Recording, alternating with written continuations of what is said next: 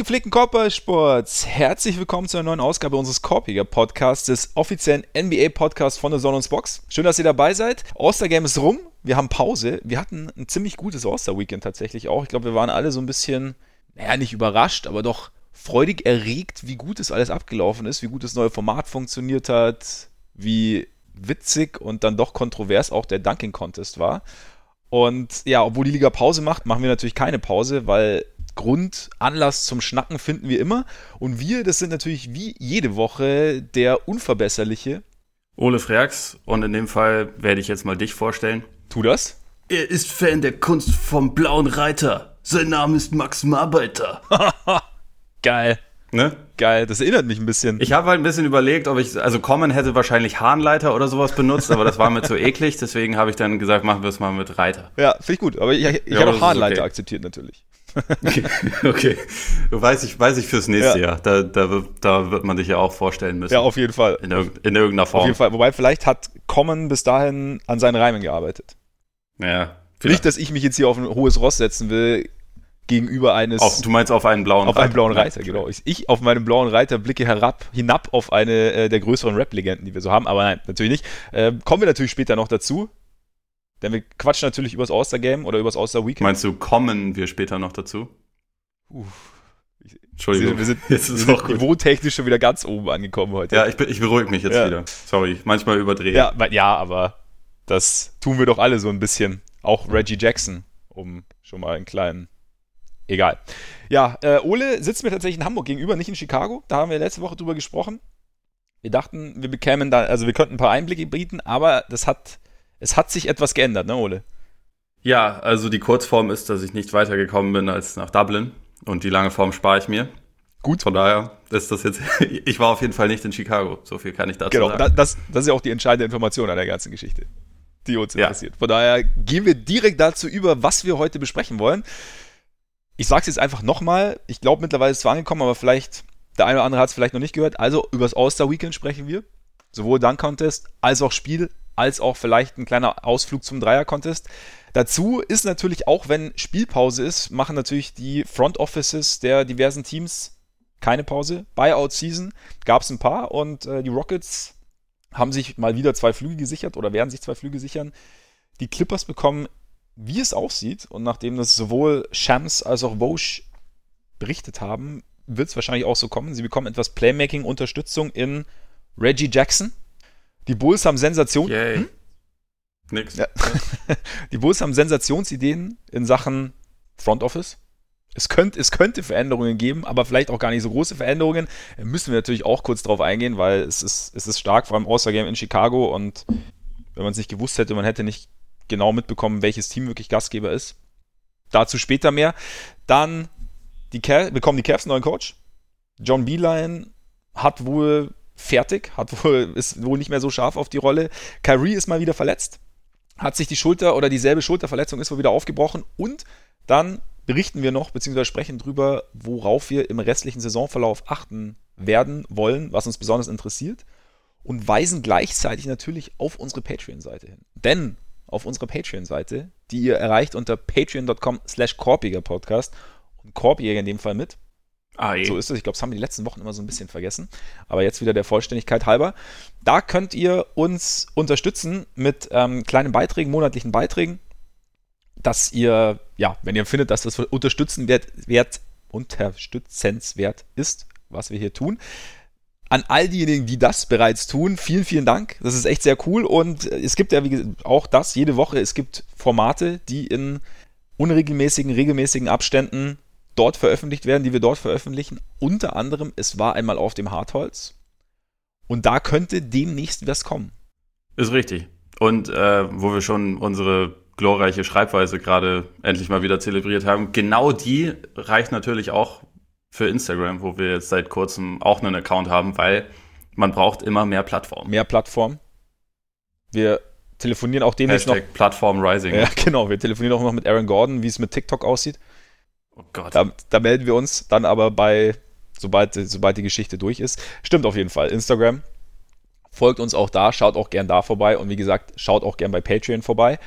Und jetzt würde ich sagen, nachdem wir schon über Aaron Gordon gesprochen haben, steigen wir direkt ein mit dem Dunk-Contest. Und äh, Herr Freaks, waren Sie schockiert, dass der Aaron nicht gewonnen hat? Schon. Also es gab ein paar Sachen an dem Contest, die mich ein bisschen schockiert haben, weil ich insgesamt sagen muss, das war auf jeden Fall einer der besten Contests, die ich so gesehen habe. Gerade über die letzten 20 Jahre, so was, was das Grundsä grundsätzliche Niveau anging. Also es gab, finde ich, abgesehen von dem zweiten Dank von Dwight Howard, der einfach komplett scheiße war, wenn man ehrlich ist, ähm, gab es eigentlich fast nur gute bis sehr gute Danks und der der einhändige 360 an der Seite vom Brett von Gordon war einer der besten Dunks, die ich je mhm. gesehen habe beim Contest, muss ich dazu sagen. Also in, insofern, ja, ist es ziemlich bitter, dass er, dass er es nicht gewonnen hat, zumal es einfach schon das zweite Mal war, finde ich, dass er so die besten Dunks im Contest hatte oder zumindest einen Teil der besten Dunks im Contest und es halt am Ende nicht gewonnen hat. Da, deswegen kann ich auch den Ärger verstehen. Also Schockiert ist ein großes Wort bei einem Award, der jetzt grundsätzlich eigentlich nicht wahnsinnig viel bedeutet, wenn man ehrlich mal ist. Abgesehen von der Welt, ne? Aber gut. Er war schon, finde ich, wieder mal der beste und kreativste Danker vor allem. Also ich fand die Danks von Jones auch geil, aber sie waren halt alle relativ ähnlich, finde ich. Und der letzte war halt einfach, ja, nicht wirklich was Besonderes. Ja, bei Jones war es halt teilweise so ein bisschen mehr die, die, die Leichtigkeit und Athletik, fand ich jetzt, die halt. Ja, vor allem, er hat ja wirklich jeden im ersten ja. Versuch, wenn ich mich jetzt gerade nicht ich glaub, irre täusche, jeden nicht, im ersten Versuch ich glaube, ich glaub, erst nicht, aber sonst sein. ja. Ich war müde, aber das war schon insgesamt, also es sieht bei ihm wirklich halt, also das ist ja ein bisschen bei Levine auch so, dass es halt einfach nicht schwierig ja. aussieht, was der macht, weil es so diese, diese vollkommen abartige Sprungkraft hat. Aber es waren halt, finde ich, ja, wie gesagt, ich fand seine Dunks auch echt richtig gut. Ich finde auch, also in den allermeisten Jahren wäre das für mich auch ein komplett verdienter Champion gewesen. Und er war auch, also wie gesagt, es hat eine gute Performance gezeigt, aber ich fand Gordon halt kreativer. Mhm. Also ich fand seine Dunks halt eigentlich ein bisschen besonderer. Ja, was mich, was ich mir dann irgendwie gedacht habe, es ist halt, oder was mich dann irgendwie gestört hat, am Ende ist es halt, dass es einfach komplett random ist. Also sie haben hauen halt die ganze Zeit irgendwie ihre Fruchtska raus, was ja auch dann bei den Dunks, die wir gesehen haben, verdient war. Und dann beim letzten. Bei einigen. Äh, oder bei einigen oder bei vielen. Und am Ende beim letzten von Jones dann schon kommt die eine oder andere neun und dann springt Gordon über Taco Fall die, die höchste Hürde der NBA sozusagen. Und dann plötzlich reicht es nicht mehr. Also dann hast du irgendwie, dann haben ich drei Neuner hat er bekommen, oder? Weiß gar nicht. Dwayne Wade auf jeden Fall, ja. äh, Candice Parker und ich glaube einer noch. Ja, Chad, Chadwick ja. Boseman, glaube ich. Ja, genau, genau. Und dann, also, warum? Also, warum hat der Dank jetzt auf einmal nicht gepasst? Das war so, er ist ja auch im ersten Versuch drüber, ne? Ja. Und da, also, was mich da besonders nervt, ist halt, also, sie haben halt dadurch, dass sie so früh so hoch gewertet haben, haben sie halt die Messlatte ganz komisch mhm. verschoben. Und so hat jetzt dieser, dieser komische Alley von Howard, der wirklich ein absoluter 0815-Dank war, hat halt 49 gehabt. Und die beiden letzten Danks halt im Stechen haben beide weniger als der gehabt. Und das ist halt. Ja. Da denkt man sich dann schon, okay, vielleicht muss man an dem, an dem Rating-System ein bisschen was verändern. Vielleicht sollte man auch in Zukunft äh, dafür sorgen, dass Leute in irgendeiner Form Credentials haben, um diese, um, um da zu stimmen. Also ich glaube, über Wade haben sich ja relativ viele Leute lustig gemacht, aber er war ja auch nicht der Einzige, der da dann, der da dann eine äh, 9 ja. gegeben hat. Also war so auf jeden Fall einfach ein bisschen, bisschen komisch. Jetzt hat er so eine gewisse Willkür irgendwie gehabt, aber ja, also ich fand trotzdem, also was ich cool fand, war so diese, diese unterschiedlichen Stile, die jetzt auch gerade die beiden halt irgendwie hatten.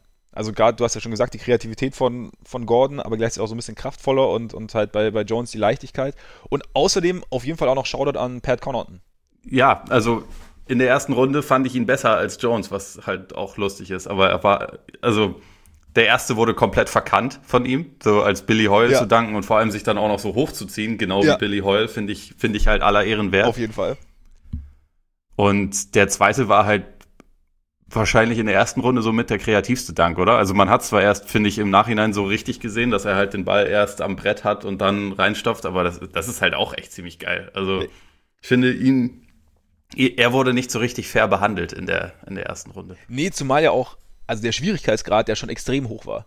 Und dann auch ja. noch äh, die sozusagen Eier zu haben, über Janis zu springen. Ich meine, wenn da was schief geht, haben ja auch die Kommentatoren gesagt, dann ist seine Zeit bei den Bucks wahrscheinlich die längste Zeit seine Zeit bei den Bucks gewesen. Und von daher ja. war, also nee, der Dank an sich. Also da, das habe ich mir halt auch gedacht, warum nimmt er da nicht einen Lopez-Bruder? ja, genau. gibt es auch zwei Vielleicht weil der, vielleicht weil die Haare von Rolo irgendwie zu sehr stechen Ja, das in, könnte in sein, dem unteren oder? Bereich, aber Und dann verfängt sich irgendwie der, der Bändel von der Hose Dickicht. drin und dann, also, zieht er ihm den Skalp ab. Wollen, wollen wir ja auch nicht. Aber nee, aber also von der Schwierigkeit her war das auf jeden Fall, oder das war die eine der krassesten, auch mit kreativsten Dunks, hast schon recht. Und von daher, ja gut, ich weiß nicht, aber es war halt, klar, bei Jones sieht es halt, wie gesagt, einfach, einfach leicht, schön leicht aus und sonst, nee, aber es hat Spaß gemacht zuzuschauen, fand ich. Also auch, weil sie sich dann halt gegenseitig Ja. irgendwie so die ganze, es hat sich irgendwie so hochgeschaukelt und noch einer und noch einer und noch einer. Und dann irgendwann, vielleicht hatten die Judges auch einfach keinen Bock mehr und gesagt, ja, pff, Ja, ich meine, äh, laut, laut Candice Parker hatten sie sich ja abges abgesprochen, dass es halt wieder eine 48 geben sollte, damit es halt noch weitergeht.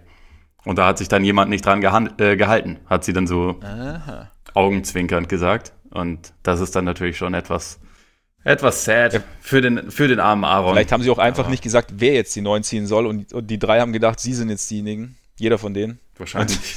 Wahrscheinlich. Gab es etwas Verwirrung.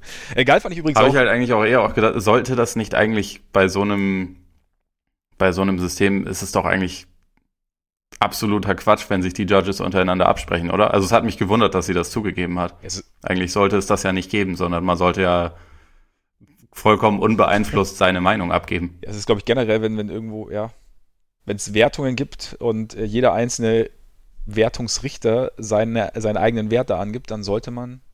Du gibst eine 7, ich gebe eine 8, eine Komma 15. Genau. Ja. Vielleicht, kann vielleicht spricht man ja noch mal drüber, wie man, wie man das in Zukunft handhabt.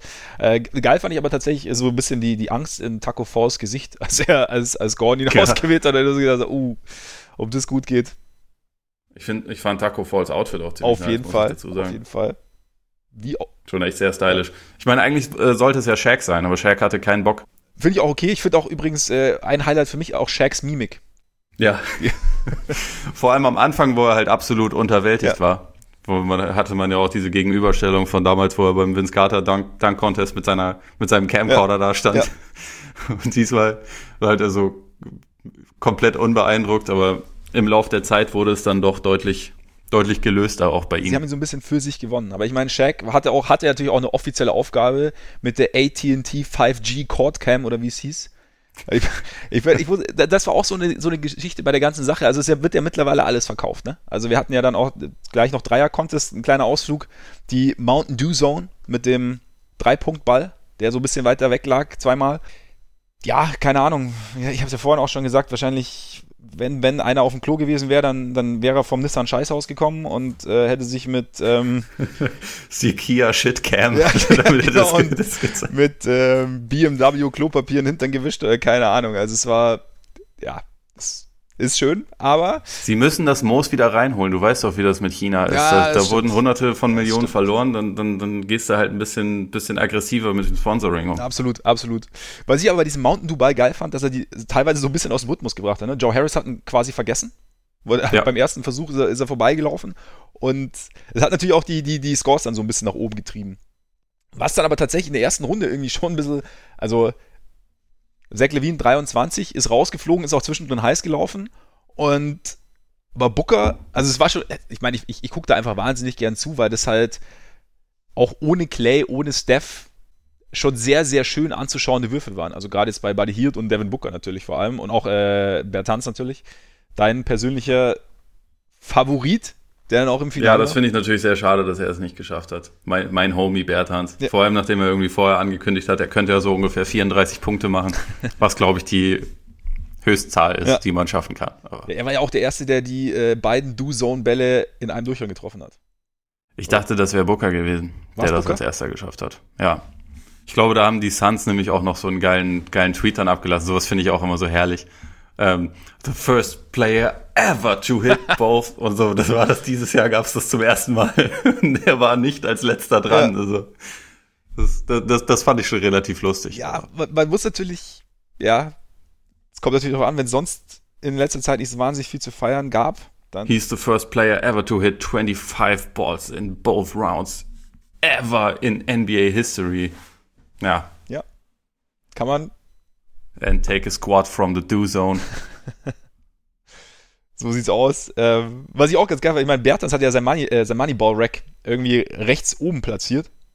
Die meisten haben es ja irgendwie Ja. in der Ecke. Da fand, bei ihm hat man gesehen, okay, der, der Mann kennt seinen Sweet Spot. Und es gab so ein paar andere, bei denen ging es gar nicht so gut dann. Beziehungsweise da, ich glaube, äh, Joe Harris hat relativ viel vergeben. Ist auch entscheidend. Also im Spiel vielleicht noch ein bisschen entscheidender als jetzt beim Dreier-Contest, aber fand ich auch ganz nette Beobachtung. Und dann halt das Finale war schon auch relativ geil. Also das äh, mit dem letzten Wurf Buddy Hield getroffen hat. Äh, getroffen hat. Schön, dass er getroffen hat, aber gewonnen hat.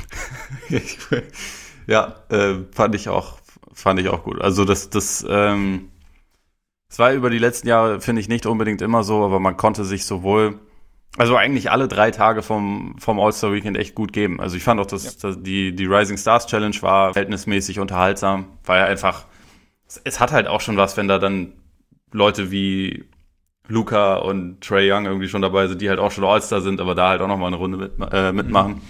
Hebt halt das Niveau irgendwie nochmal so ein bisschen. Und das, das konnte man sich schon ganz gut geben. Samstag war eigentlich, also gut, die Skills Challenge finde ich jetzt, fand ich jetzt ehrlich gesagt nicht besonders beeindruckend, aber der Rest, die, das geht halt so mega schnell vorüber. Man Ja. kriegt das kaum mit. Ah, der hat auch gewonnen. Und letztendlich geht's nur darum, wer trifft als erster an Dreier. Also, Ja, aber da, deswegen war es ja natürlich auch durchaus überraschend, dass Bam Adebayo gewonnen hat. Glaube ich, der erste Big, der jemals die Skills Challenge gewonnen hat, oder? der erste richtige Big wahrscheinlich. Der Ja, richtige Big, ja. kann, kann gut sein. Ich, Glaub- ich muss sagen, ich bin in, den, in der Historie der Skills Challenge bin ich nicht so bewandert, aber ich glaube, das Vielleicht- stimmt. Vielleicht sollten wir Miami Heat Twitter checken. First Big ever to win the Skills Challenge. Da wird es wahrscheinlich, da wird es wahrscheinlich drinstehen, ja. Ja, ja. Um abzuschließen, vielleicht das Ganze noch ein ganz mieser Wortwitz. Buddy Hield, was seine Wurfquoten aus der Saison versprachen. Ja, okay. Und damit zum All-Star-Game. Du, du, hast- du hast ja, du hast ja Commons Introduction, Introductions schon äh, leicht angesprochen. Es stimmt tatsächlich, die Reime haben mich jetzt auch nicht so überzeugt, aber das, die ganze Geschichte vorher, so die ganze Story, die er da so gebracht hat, die fand ich schon ziemlich geil eigentlich. Ja, ich auch. gemacht Das hat. war saugut. Also atmosphärisch, Ja, genau. inhaltlich auch tatsächlich echt stark. Also was so Intros angeht, war das schon echt aller Ehren wert, muss man sagen. Ja. Das war schon Storytelling auf ganz, ganz hohem Niveau quasi und auch so die, die ganze, ja, atmosphärisch trifft es echt gut. Also wie es halt, wie die Videos, die Videoleinwand im Hintergrund und seine Stimme hat, also seine Stimme hat da gut dazu gepasst und auch so textlich fand ich, war echt, war, war eine ziemlich, ziemlich runde Sache. Und ganz witzig zu sehen fand ich auch, äh, dass Chicago immer noch sehr, sehr viel Liebe für Jimmy Butler übrig hat bei der, bei der Vorstellung. Wurde Selbstverständlich. es laut. Es wurde, glaube ich, der, noch, noch so ein Bulls-Bezug. Also bei Zach Levine wurde es laut beim Dreier-Contest und bei Jimmy Butler. Also son und sonst waren ja die Bulls nicht so präsent, aber. Dwayne Wade, hallo, Bulls-Legende. Ah, richtig, Dwayne Wade, Bulls-Legende, genau. Der hat die Bulls glaub- damals auch immerhin eigentlich ausgeraubt für anderthalb Jahre und dafür irgendwie Ja. nochmal 39 Millionen oder so mitgenommen. Ja, aber sie, war, sie waren ja noch mal in Playoffs. Das stimmt. War das, das war die letzte. Playoff-Teilnahme, ne? Ja, Mit den drei Alphas. ja, genau. Ich weiß, ähm, pa passend dazu vielleicht, hast du den, den Live-Podcast von, von Walsh gehört in Chicago, wo Nee. es mit Patrick Beverly und Ryan Rossillo und Jackie McMullen. Ich erwähne es nur deshalb, weil da ging es irgendwie um die, ähm, um die Stadt Chicago, wo Beverly ja auch herkommt und ob das irgendwann für ihn auch ein Traum wäre, mal in Chicago zu spielen. So, if the Bulls get a, get a competent front office, hat halt Walsh irgendwie so formuliert und das ganze Publikum hat sich halt weggeschmissen. und er hat dann auch so gemerkt, okay, das war jetzt vielleicht ein bisschen hart. Aber das fand ich ganz okay, gut. sei, sei, damit sind seine Sources in Chicago versiegt wahrscheinlich. Meinst du? Ich glaube, ich glaube, der hat Oder, oder, oder, sind jetzt noch offen. Das Der weiß wahrscheinlich über alle irgendwelche schmutzigen Details. Also ich Ja. weiß auch nicht mehr genau, wie er es zu 100% formuliert hat, aber es war auf jeden Fall, ging irgendwie so in die Richtung und war relativ lustig. sein. Ja, es, es, eventuell dauert es ja nicht mehr so lang. Wer weiß. Aber ja, dazu kommen wir ja später noch. Aber grundsätzlich so, ich meine, es wurde ja vorher viel diskutiert. Neues Format. Drei Viertel lang wird einfach nur pro, pro Viertel sozusagen gespielt für Charity, was ich eigentlich von der Idee her ganz cool fand. Hat irgendwie auch nochmal eine, eine neue Komponente reingebracht und dann halt das letzte Viertel dann halt, dass du, dass es da sozusagen um den Sieg geht und wie, wie es ja so oft ist, wenn was Neues eingeführt wird, was jetzt irgendwie auf den ersten Moment so ein bisschen komisch, ein paar haben gesagt, kompliziert klingt. Ich fand es jetzt nicht so wahnsinnig kompliziert, auch im ersten Schritt, aber War es auch nicht. wo- wurde, wurde irgendwie, wird erstmal so ein bisschen, ja, ist man so ein bisschen skeptisch oder gibt es relativ viele skeptische Stimmen. Aber ich fand im Endeffekt, hat es relativ gut funktioniert. Also ich meine, die ersten drei Viertel waren ein normales All-Star-Game, fand ich. Ja. So, da, also gerade den Anfang fand ich geil, weil da, hab, weiß ich nicht, hat jeder sein rotes Tuch dabei gehabt, um die Angreifer durchzuwinken. Aber dann ist tatsächlich dann irgendwann schon der, der Wettkampfgeist irgendwie erwacht bei allen. Und das fand ich, und dann das letzte Viertel war, war intensiver Basketball, oder? Ja, absolut. Also es war, es war wilder Basketball, aber Ja. also es ist halt auch irgendwie verständlich, wenn du äh, nicht dein normales Team hast, aber man hat wirklich gemerkt, dass es allen darum ging zu gewinnen. Ähm, man hat, finde ich, gerade zwischen Janis und LeBron auch so einen gewissen, so eine, so eine leichte Alpha-Competition teilweise gehabt, also wo, wo man das nochmal ein bisschen mehr gefeiert hat, wenn man jetzt jemanden geblockt hat, was ja auch Janis zweimal gegen LeBron und einmal gegen Davis gelungen ist. Also Ja, der am Ende gegen LeBron war ganz solide, der Block. der war ziemlich heftig, aber auch vorher, wo er den, den Turnaround-Jumper von ihm, von ihm blockt, das ist ja auch jetzt Ja. nicht unbedingt was, was man bei LeBron relativ häufig sieht, dass ihn da jemand, dass ihn da jemand einschränken kann. Das war ich schon relativ beeindruckend und LeBron hat ja Janis auch einmal erwischt, meine ich, oder zumindest einen, einen Stil gegen ihn geholt im vierten Viertel und man hatte das Gefühl, die beiden nehmen das schon relativ ernst, also das, das hat mir gut gefallen. Deswegen auch insgesamt finde ich halt diese, diese Regeländerung in der Hinsicht echt gut und ein Erfolg. Das Einzige, was man halt sagen könnte, man könnte überlegen, da halt das Spiel am Ende wirklich sehr, sehr viele Freiwürfe hatte, Ja, ähm, ob man das halt, wenn man wirklich mehr sagt, es geht hier jetzt so ein bisschen mehr um Pickup-Game-Charakter, also was ja so ist, wenn man zu einer bestimmten Punktzahl angeht, dass man dann einfach sagt, nach einem Foul Einwurf und Ballbesitz. Also ich meine, vielleicht stellen sich da dann die, die Spieler quer oder so, aber es wäre, es wäre für die Zuschauer halt, finde ich, nochmal wesentlich geiler, wenn es halt einfach weitergeht und man halt ein bisschen mehr von den echten Spielsituationen hat, weil das ist ja, Ja. das, worum es halt geht und das ist auch das, was richtig Spaß macht, finde ich. Ja, den Eindruck hatte ich auch, dass einfach am Ende sehr, sehr viel frei, also weil sie waren relativ früh, waren sie, hatten sie die Foulgrenze erreicht, also beide Teams, und dann war es echt viel. Ja. Ich meine, vielleicht lässt man auch einfach die ähm, Foulgrenze weg. Also, dass man Oder halt so. bei einem Shooting Oder Foul setzt sie an die hoch. Linie geht, aber nicht bei einem Allerwelts-Foul. genau, irgendwie sowas. Ich meine, du kannst natürlich, wenn du Pickup sagst, du kannst natürlich nicht wie, wie beim Pickup-Game irgendwie Offense Calls machen, weil ich glaube, mittlerweile jeder, wenn er nicht trifft, war es auf jeden Fall faul bei, Ja, ja, bei den ganzen natürlich. Kollegen. Auch wenn, wenn, wenn man ähm, den Ball 10 Meter neben den Korb wirft, schreit man ja auch and one. Also, Ja, ja. man nennt Von es den daher, Westbrook. das wäre wär schwierig, aber sonst, sonst könnte man vielleicht da, da tatsächlich noch ein bisschen feiern. Nee, aber sonst, sonst war es schon, schon relativ cool. Ich fand auch, weil du sagst, äh, Janis und LeBron, ich fand auch Janis und Harden hat man immer gesehen, dass, also, dass beide nochmal so einen kleinen, oder hatte ich, hatte ich den Eindruck, dass beide nochmal so einen kleinen Extraschub bekommen haben, wenn es im direkten Duell gegeneinander ging. Ja, lief aber nicht gut für Harden. Also, Harden und Kebab waren beide am Ende doch, finde ich, ganz schön mies unterwegs. Also, bei, bei Team Janis habe ich eh gedacht, der hat das, also, so geil er ist und er wäre MVP geworden, wenn sein Team gewonnen hätte, weil er, finde ich, auch der beste Spieler auf dem Feld war, aber der kann sich kein Team zusammenstellen. Das ist, also vielleicht sollte der nicht denken, er muss irgendwo anders hin und sich ein Superteam aufbauen, weil Nee, alle Playmaker waren halt bei LeBron. Das, ist, das kann eigentlich nicht wahr sein. Und das ist halt auch etwas, was ja jemand wie Janis durchaus brauchen kann, neben sich jemanden, der halt mit dem Ball in der Hand noch ein bisschen was anfangen kann. Da hat er halt außer Kemba eigentlich keinen. Das war Lowry dann, noch mit Abstrichen. Ja, klar, La- ich meine, Lowry mit seinen Offensivfouls ist natürlich eh, eh überragend, muss man sagen. Das also Ja. fand ich auch sehr unterhaltsam, genau wie CP3 übrigens auch, der, der über weite Strecken auch MVP-Chancen hatte, finde ich, weil er auch einfach richtig geil Absolut. gespielt hat.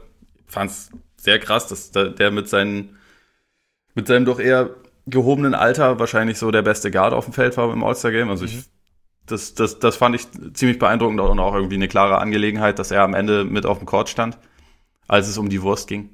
Aber ja. Ja, und er hatte halt auch noch so dieses, also Chris Paul ist ja, glaube ich, auch äh, motiviert, wenn er morgens Zähne putzt. Ja, ja, Aber er hatte da hat dann auch noch mal so diesen, diesen extra Schuss Motivation, vielleicht auch schon die, die ersten drei Viertel. Ich meine, er hat auch gedankt, ja, natürlich, was, was ich auch krass fand. Wobei, es gab ja so einen Schnitt.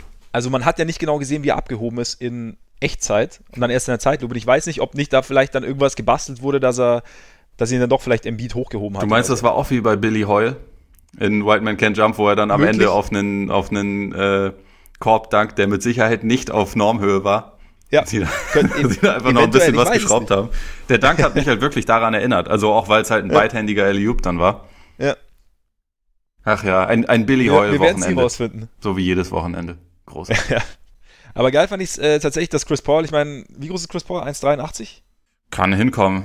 Nachdem ich neulich einmal böse ermahnt wurde, weil ich das, äh, weil ich äh, 6-6 nicht per perfekt umgerechnet habe, werde ich das jetzt nochmal ganz kurz nachgucken, damit wir uns auch nicht angreifbar machen. Also laut, Also laut B-Ball Reference ist er 1,85. 1,85.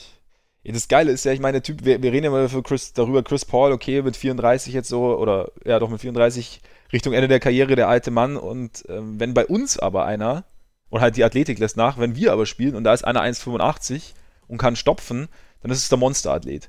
Das Ja, finde ich, rückt das alles auch nochmal in Perspektive, wie, wie wie extrem das ist. Also nicht, dass man es so oder so übersehen würde, aber was, also was da, was da los ist sozusagen. Ja, klar. Ich meine, man hat halt Chris Paul auch mal vor zehn Jahren gesehen, wo er halt einfach der schnellste Spieler der Liga wahrscheinlich war ja. und irgendwie durch die Beine von Leuten durchdribbeln konnte und auch mal über Dwight Howard gedankt hat beispielsweise, weil jeder hat mal über Dwight Howard gedankt. Das war irgendwie eine Zeit lang sowas wie ein Volkssport.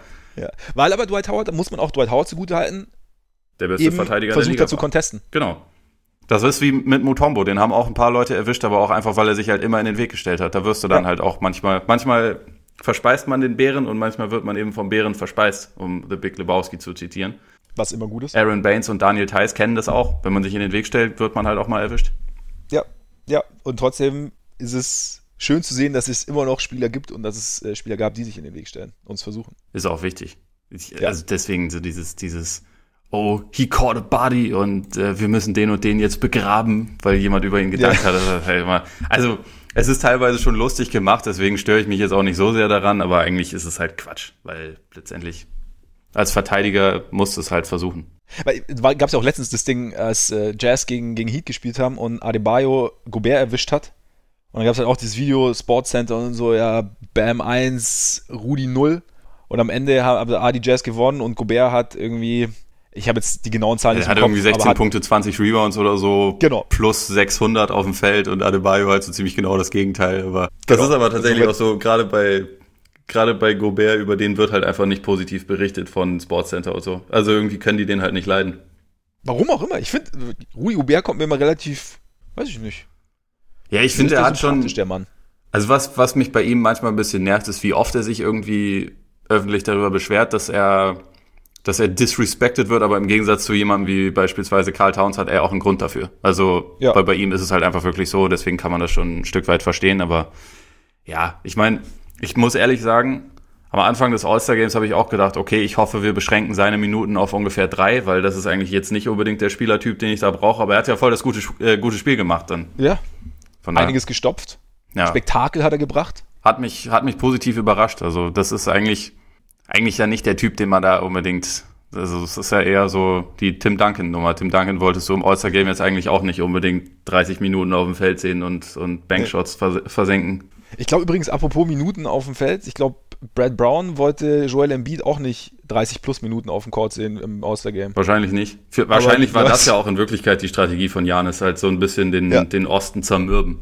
Ja. Das ist ihm ja auch ganz gut gelungen. So, ich glaube, seine Usage Rate im vierten Viertel war ja auch dann eigentlich minimal. Er hat ja kaum noch den Ball gehabt in der Offense. Das mussten dann die anderen versuchen, um sich gut, so ein bisschen auszulaugen. Aber er war ja auch, er war ja auch kurz davor ausgefault zu werden, deswegen musste er sich ein bisschen zurückhalten. Klar.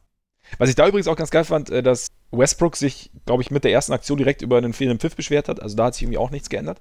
Äh, beziehungsweise da hat er, also sein, seine Intensität oder seine Herangehensweise ist in jedem Spiel auch gleich. Fand ich auch interessant. Und dann gegen Ende aber, das, also was auch nochmal den, den Competition-Gedanken irgendwie unterstreicht, dass halt am Ende dann schon sehr, sehr intensiv dann auch mit Schiedsrichtern dann gesprochen wurde und dass halt wirklich jeder gewinnen wollte. Und da fand ich, da fand ich dieses, da nochmal zu der Charity-Sache, das hat schon, hat eben, also wenn du diese Kinder so angeschaut hast, für die ist es natürlich wahnsinnig viel wert, was die dann theoretisch kriegen. Also ich meine 100.000 Dollar pro gewonnenem Viertel, ja. beziehungsweise dann, ich glaube, Team LeBron hat insgesamt 400.000 Dollar eingespielt, dann ich glaube zwei Viertel gewonnen plus dann eben das letzte. Ja, und sie haben, glaube ich, das dritte Jahr dann äh, genau. verdoppelt. Das war wiederum etwas, was ich halt auf keinen Fall so gemacht hätte, sondern da hätte ich halt gesagt, wenn das dritte Viertel ausgeglichen endet, dann sind es halt 50.000 pro Charity, weil ja. irgendwie es geht da ja dann auch ein bisschen um was Wichtigeres. Also dann genau. kann man das auch so machen. Aber ich glaube, Janis und einige andere haben die Summe ja eh auch schon dann nochmal privat gematcht und legen Ach, da noch Sie? was drauf. Also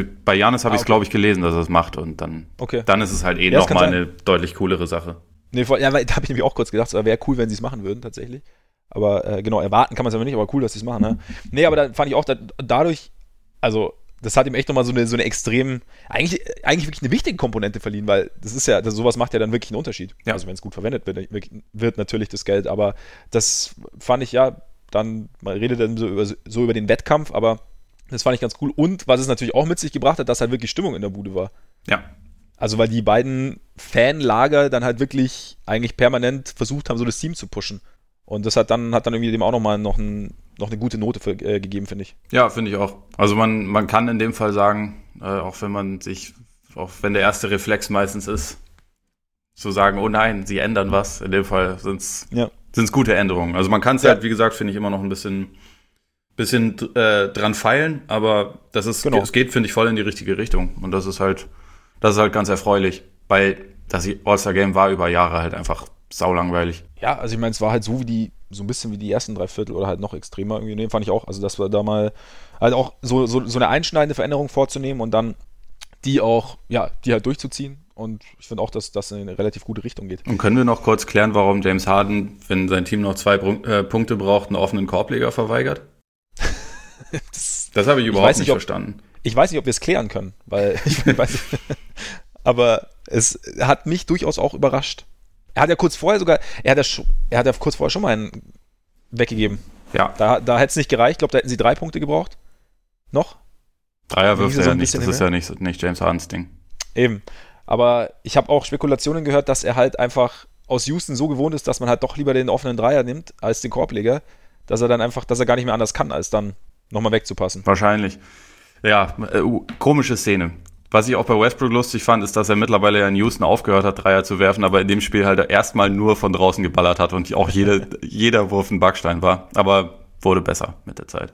Ja, wenn wenn man schon mal wieder grünes Licht hat, und ich meine, im Außergame hat ja im Prinzip jeder grünes Licht, dann Ja, absolut. kann man das machen. Kleine, kleine Randnotiz, was ich auch noch nett fand, kannst du dich an die eine Auszeit im vierten Viertel erinnern, wo in der LeBron ziemlich lautstark versucht, seine Teamkollegen zu animieren und auf die richtige, also da irgendwie die Richtung vorzugeben und daneben stand Nikola Jokic in Trainingsjacke, die Hände hinter dem Rücken verschränkt, leicht suffisant grinsend, fand ich ein sehr, sehr schönes Bild. Äh, muss ich mir nochmal angucken, habe ich gerade nicht auf dem Schirm, aber es, kli- es klingt auf jeden Fall sehr gut. Es war, es war sehr, habe ich, hab ich sehr gefreut, so äh, Nikola Jokic, Hast du sein Zitat vor ein paar Tagen äh, gesehen, wo er gefragt wurde, ob er sich noch an seinen ersten Dank erinnern kann und wie das so war, wie alt er da war? ne, Und er so, I think I was 27. Und Jokic ist halt, glaube ich, 24 oder 25. Der ist schon ein, ein unfassbar komischer Kauz, der Typ. ja, ein Unikat. Ja, wie man so schön sagt. Ja, Unikate laufen auch zuhauf in Chicago rum. nur sind Klar. es gute Unikate. Nein. Also ich weiß es nicht, wie sie privat sind, aber so jetzt die letzten Jahre zumindest. Oh, warte ganz kurz, weil ich es gerade sehe, das, das muss man natürlich noch anmerken. Nikola Jokic wird heute 25. Alles Gute, Alles Gute, His Groundness, Big Honey. Big Honey, genau. Shoutout Und an ihn und jetzt zu den Bulls. Sorry. Jetzt zu den das Bulls. wollte ich loswerden. Genau. Wie gesagt, wir haben's ja, ich habe es ja schon am Anfang kurz gesagt, bei den Bulls könnten kleinere Veränderungen anstehen, die vielleicht als größere Veränderung verkauft werden. Also angeblich haben mehrere Medien aus Chicago berichtet, sind sie so ein bisschen drauf und dran, einen neuen GM verpflichten zu wollen, wollen dann äh, Gar Paxson zum Scout machen, wollen Gar habe ich Gar Paxson gesagt? Ja, du hast. Gar Paxton gesagt. Gar Paxson, Gar Paxson, auch Gar Paxson, sind sie Gar- jetzt wirklich zu einer Person verschmolzen oder, oder was soll das irgendwie bedeuten? schon. Gar Foreman natürlich. Gar Foreman zum Scout machen und John Paxson ähm, so ein bisschen in den Hintergrund rücken lassen, aber weiterhin in der Executive Role, also mit entscheidende Rolle und dann soll eben da ein neuer reinkommen. Ich glaube, Doug Collins würde auch Berater bleiben und ja, Was hältst du davon? super. Ich glaube, jetzt gerade geht es nicht um mich, sondern äh, sprich einfach. Sprich einfach, Ja. was du auf der Seele hast. ich meine, es erinnert mich so ein bisschen, wenn ich einen unfruchtbaren, weil schlecht bestellten Boden habe, dann kann ich da den schönsten Samen reinsetzen, da wird nicht viel wachsen. Ja? Ja, Das heißt, wenn ich jetzt dieses Ding beibehalte, wenn ich diese, diese Kultur beibehalte und auch das Umfeld beibehalte, nur ein bisschen rumschieb und da jemand neuen reinsetzt, der vielleicht sogar Ahnung hat, der vielleicht sogar gute Ideen hat, dann weiß ich nicht, wie gut es funktioniert. Weil im Endeffekt ist ja alles gleich. Du hast nur noch eine Stimme mehr, die bei der man gar nicht unbedingt weiß, wie viel Gewicht sie hat. Und wenn ich mir jetzt anschaue, zum Beispiel, wie jetzt momentan mit Jim Boylan ver verfahren wird, beziehungsweise wie fest Jim Boylan im Sattel sitzt, obwohl halt echt relativ wenig funktioniert, obwohl man, man hat sich dann irgendwann so ganz schleichend im Laufe der Saison vom, von der Playoff-Idee verabschiedet und jetzt will man ja nur noch entwickeln und man entwickelt aber nicht die Spieler gemäß ihrer Stärken. Markanen zum Beispiel. Nicht, dass der Markanen da irgendwie von aller Schuld freizusprechen wäre, aber trotzdem ist ja auch schon lang Thema, da einfach, dass man nicht das Gefühl hat, dass er gemäß seiner Stärken eingesetzt wird. Und dann zu sagen, wir wollen nicht, wir wollen die jetzt nicht raushaben, weil verdient und so. Ich glaube, das ist schon immer ein Punkt bei, bei Jerry Reinsdorf, aber dann irgendwie jemanden neuen zu holen. Also wenn ich jemanden neuen hole, wenn ich was ändern will, dann muss ich es in meinen Augen komplett ändern. Und dann muss ich irgendwie bei Null beginnen. Und ich habe es ja vorher auch schon kurz gesagt, es ist schon krass, dass das All-Star-Game in Chicago stattfindet. Ähm, einer Stadt, die dem Basketball sehr zugetan ist, dass eigentlich die Chicago Bulls eine der traditionsreichsten und bekanntesten und auch ja irgendwie beliebtesten wahrscheinlich Franchises der NBA, der NBA-Geschichte mit die noch dazu den vielleicht besten, einer der besten Spieler aller Zeiten ihm ein Zuhause gegeben hat für, für Jahre, dass die nur eine Randnotiz sind, obwohl sie Gastgeber sind, dass, dass sie eigentlich eher so ein bisschen, ja, dass man sie eher so ein bisschen be lächelnd beäugt, dass ja, sie schicken halt einen Spieler zum Dreier-Contest, sie treten sonst kaum auf, sie haben natürlich irgendwie, ähm, Wendell Carter war ja, hat er nicht gespielt bei, bei der Skills Challenge, weil, äh, nicht bei der Skills Challenge, bei der Rising Stars Challenge, weil er noch verletzt ist, war da natürlich auch unterwegs und, aber normalerweise so eine, mit allen Möglichkeiten, die die Bulls haben, müssten die bei so, wenn die ein All-Star-Game hosten, müssten die eine viel größere Rolle einnehmen, können sie aber nicht, einfach weil, glaube ich, wurde ja auch irgendwie berichtet, so hinter vorgehaltener Hand sagen viele, die Bulls können froh sein, dass es die nix gibt. Ja. Weil da halt noch mehr schief läuft. Und ja, ich glaube schon, dass, das, dass da langsam so ein Umdenken einsetzt. Ich meine, das ist natürlich, jetzt die Meldung ist natürlich schon ein Schritt, okay, irgendwas, wir müssen irgendwas ändern, nur ich hoffe halt, dass, dass, man, dass man wirklich den ganz großen Schritt geht. Also ich finde es immer blöd zu, zu sagen, jemand soll entlassen werden. Nur, ja, irgendwie Paxson, es ist halt von starrsinnig zu passiv geworden. Also auch, dass man jetzt rund um die Trade Deadline nichts gemacht hat, dass man das Team einfach mal so belässt, dass man, ja, wie gesagt, bei, bei Boylan einfach, weil der, wie auch immer, aus welchen Gründen auch immer, da, dass man an ihm festhält, dass man einfach überhaupt keine, seit Jahren nach Coaching wechseln, keine richtige Coaching-Search betreibt, sondern einfach sagt, ja, okay, das ist jetzt halt, der Kandidat passt, Kandidat passt uns jetzt ganz gut rein und den nehmen wir jetzt und ähm, auch nach, man hätte ja Boylan auch interimsweise belassen können bis Ende der Saison und dann gucken, okay, wie ist denn das überhaupt gelaufen und wen gibt es denn sonst noch so? Wird alles nicht gemacht und das muss halt irgendwie, da, da, da wird dann halt irgendwie auch der Job nicht richtig gemacht in meinen Augen. Und ich hoffe halt, wie gesagt, dass dann, dass da halt ein Umdenken stattfindet und dass man halt wirklich sagt, okay, wir holen jetzt halt wirklich neue Entscheider rein, die dann auch wirklich mal bei Null anfangen. Also ich meine, man sieht ja, wie, was, das, was das bewirken kann, also in Brooklyn zum Beispiel. Wenn man sagt, okay, lief kacke, wir haben jetzt irgendwas versucht und jetzt neu und neue Ideen und dann ich weiß nicht. Ich bin gespannt. Das Ding ist halt, Jerry Reinsdorf, ich habe ja schon mal hab ja gesagt, da ist halt Loyalität zählt da relativ viel und es werden ja auch viele ehemalige werden ja beschäftigt und er ist ja auch ähm, großer Doug Collins-Freund zum Beispiel. Doug Collins ist, glaube ich, da auch, geht auch ein bisschen unter, der sagt, er, er hat keinen, also ist überhaupt kein Analytics-Freund und wenn du natürlich so jemanden in, in, in, einer beratenden und dann irgendwie auch mitentscheidenden Rolle im Front Office sitzen hast, dann ist natürlich, der, also ich bin jetzt auch nicht der Analytics-Nerd, aber ich glaube, es ist schwierig, ein Team heute zu konzipieren, ohne da wirklich dran zu denken, ohne, auch ohne mehr in die Tiefe zu gehen. Also ich meine, sie denken ja dran mittlerweile, wir, wir wissen ja, Wurfauswahl etc., aber da denke ich, ja, es ist, es ist einfach zu, es ist zu gemütlich geworden, glaube ich. Es ist einfach zu, es ist alles so ein bisschen, wie es so schon heißt, verkrustet und, und Jerry Reinsdorf, ich meine, sein, also Michael Reinsdorf ist ja, soll ja so ein bisschen auch übernehmen. Vielleicht ist das auch mal so der erste Punkt, an dem er sich von seinem Vater so ein bisschen oder ein bisschen von seinem Vater loslösen kann, indem er sagt, hey, ich entscheide jetzt, weil, also was ich gelesen habe, ist, ähm, möchte Jerry Reinsdorf das auch ganz gern, dass sein Sohn sich da so ein bisschen profiliert. Es war ja auch so, nachdem er, äh, er wurde ja nicht direkt in ein Familienunternehmen aufgenommen, sondern er sollte sich erstmal selber einen Namen in der Businesswelt machen. Also vielleicht, also weiß ich nicht aus persönlicher Erfahrung, habe ich gelesen. ähm, und deswegen, vielleicht ist es so ein Punkt, dass das jetzt halt da eine Möglichkeit ist für, für, für Michael Reinsdorf, sich zu, sich zu profilieren sozusagen. Aber mal schauen. Also, ja, ich, ich meine, wenn der Sohn übernimmt, das funktioniert ja meistens. Siehe James Dolan, das ist ja eigentlich immer das, was ja, man, was man möchte.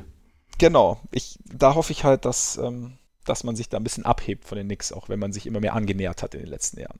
Vielleicht noch kurz, äh, gibt es irgendwie jemanden, wo du denken würdest, der momentan vielleicht auch auf dem Markt ist, dass das wäre zumindest jemand, dem du hoffnungsvoll gegenübertreten würdest, auch wenn die Strukturen nach wie vor halt bisschen problematisch sind, gerade wenn man halt die, die Alteingesessenen weiter drin behält? Also ich glaube, wenn du, also ich, ich muss sagen, ich bin jetzt, ich kenne mich jetzt im, ich bin jetzt nicht so tief drin im, im Front Office Markt sozusagen, aber ich glaube, wenn du die alten Strukturen beibehältst, dann musst du jemanden holen, der, dem es halt relativ wurscht ist. Also dann brauchst du halt, und bei dem auch die Öffentlichkeit, also der, dessen Wort auch wirklich in der Öffentlichkeit Gewicht hat, dem man auch vertraut. Das heißt, du brauchst halt schon einen relativ profilierten, starken Kollegen. Okay. zum, zum, Beispiel. Der ist jetzt zwar im Front Office nicht profiliert, aber grundsätzlich ja, lässt er sich, glaube ich, nicht viel Bei sagen. Bei dem hat, hat jeder Angst, irgendwas zu kritisieren. Das wäre doch erstmal ganz ja. gut. Nee, also ich meine, meine Traumvorstellung, wobei der, der würde sich das wahrscheinlich nicht antun und ich glaube auch nicht, dass das funktioniert, ist natürlich äh, Masai Ujiri. Ich glaube, das ist aber, glaube ich, die Traumvorstellung eines jeden Fans oder Anhängers von irgendeinem Team, bei dem es nicht läuft. Ja. Aber das wäre jetzt halt auch. natürlich so ein Typ, der aber in so einer Konstellation wahrscheinlich auch nicht Ja sagen würde, aber der sich im, im Normalfall dann, selbst wenn er da rein käme, dessen Wort dann A so viel Gewicht hätte und der B dann auch halt den, denen dann die Stirn bieten würde. Das wäre eine Möglichkeit. Also klar, er bräuchte halt vollumfängliche Freiheiten, Entscheidungsfreiheiten. Und dann ist die Frage, sonst fände ich halt, also man muss sich halt überlegen, was man will. Also ich fände auch so eine, so eine Lösung, wie man in Brooklyn, oder so ein Weg, wie man in Brooklyn gegangen ist, dann halt einen weniger Profilierten zu holen, wie jetzt John Marks zum Beispiel, der aber eine klare Idee verfolgt und dann halt ähm, dem halt auch die Züge in die Hand zu geben, fände ich auch interessant, aber ich glaube, dafür müsstest du halt alles aufbrechen. Ich glaube, das funktioniert nicht, wenn, wenn die anderen weiterhin da sind. Ich meine, klar, vielleicht nehmen sie sich auch zurück. Das kann natürlich dann auch sein, weiß man nicht, aber davon auszugehen, ist, ist natürlich schwierig. Ja, das stimmt. Ich, ich fände ja einfach aus, aus Comedy-Gründen auch noch relativ geil, wenn äh, Thibodeau zurückkommt. Aber der hat ja anscheinend Bock, die Knicks zu coachen. Was auch irgendwie nur dafür spricht, dass Thibodeau halt einfach ein Masochist ist. Ich meine, Phil Jackson hätte auch Zeit natürlich, ne? Auch immer eine sehr gute Idee, ja.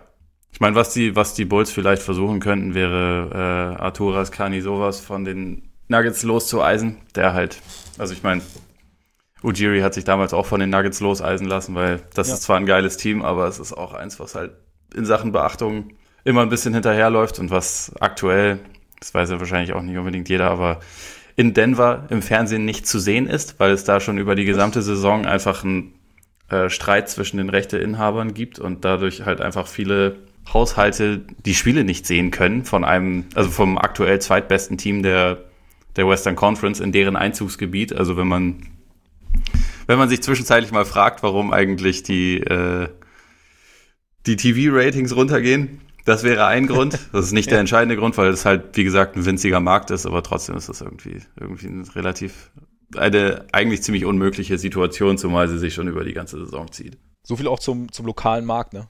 Ja. Der ja dann sehr, sehr wichtig ist. Nee, aber klar, so einer wäre natürlich auch eine Möglichkeit. Also jemand, der halt sich, der in einem gut funktionierenden Front Office arbeitet, der auch schon wichtige Entscheidungen getroffen hat, der vielleicht noch so ein bisschen im Hintergrund ist oder halt noch jemanden vor sich hat, der dann sagen würde, okay, ich habe da irgendwie eine Möglichkeit, ich sehe da eine Möglichkeit, mich selber ein bisschen mehr zu profilieren. Das wäre natürlich, aber wie gesagt, ich weiß halt nicht, inwieweit das halt funktioniert, wenn du die alten Strukturen beibehältst, mehr oder weniger, beziehungsweise die, die Strukturen zwar etwas verschiebst, aber die, das Fundament der Struktur oder die Eckpfeiler der Struktur beibehältst. Also da bin ich mir nicht sicher, dass das, dass Ja, ich auch nicht. Also es ist halt die Frage, ob dann am Ende immer noch, weil man Paxton seit Jahrhunderten kennt, äh, wenn es dann um eine wichtige Frage geht, am Ende doch auf dessen Wort am, am ehesten hört. Genau.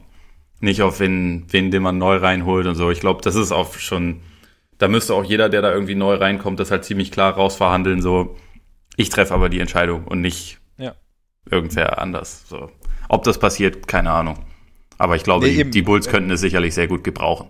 Da, das definitiv, das definitiv. Und von daher, ja, es ist wie, ist, die Meldung macht so ein bisschen Hoffnung, aber drückt die Hoffnung gleichzeitig auch wieder so ein bisschen zusammen. Irgendwie so, so eine, ja, so ein bisschen die, haben auch schon ein paar gesagt, ja, so ein bisschen die Fanbasis irgendwie besänftigen. Also ich meine, das ist ja auch dieses Jahr, es wurde ja immer gesagt, solange die Halle voll ist und die, die Verkäufe stimmen, macht Jerry Reinsdorf eh nicht viel.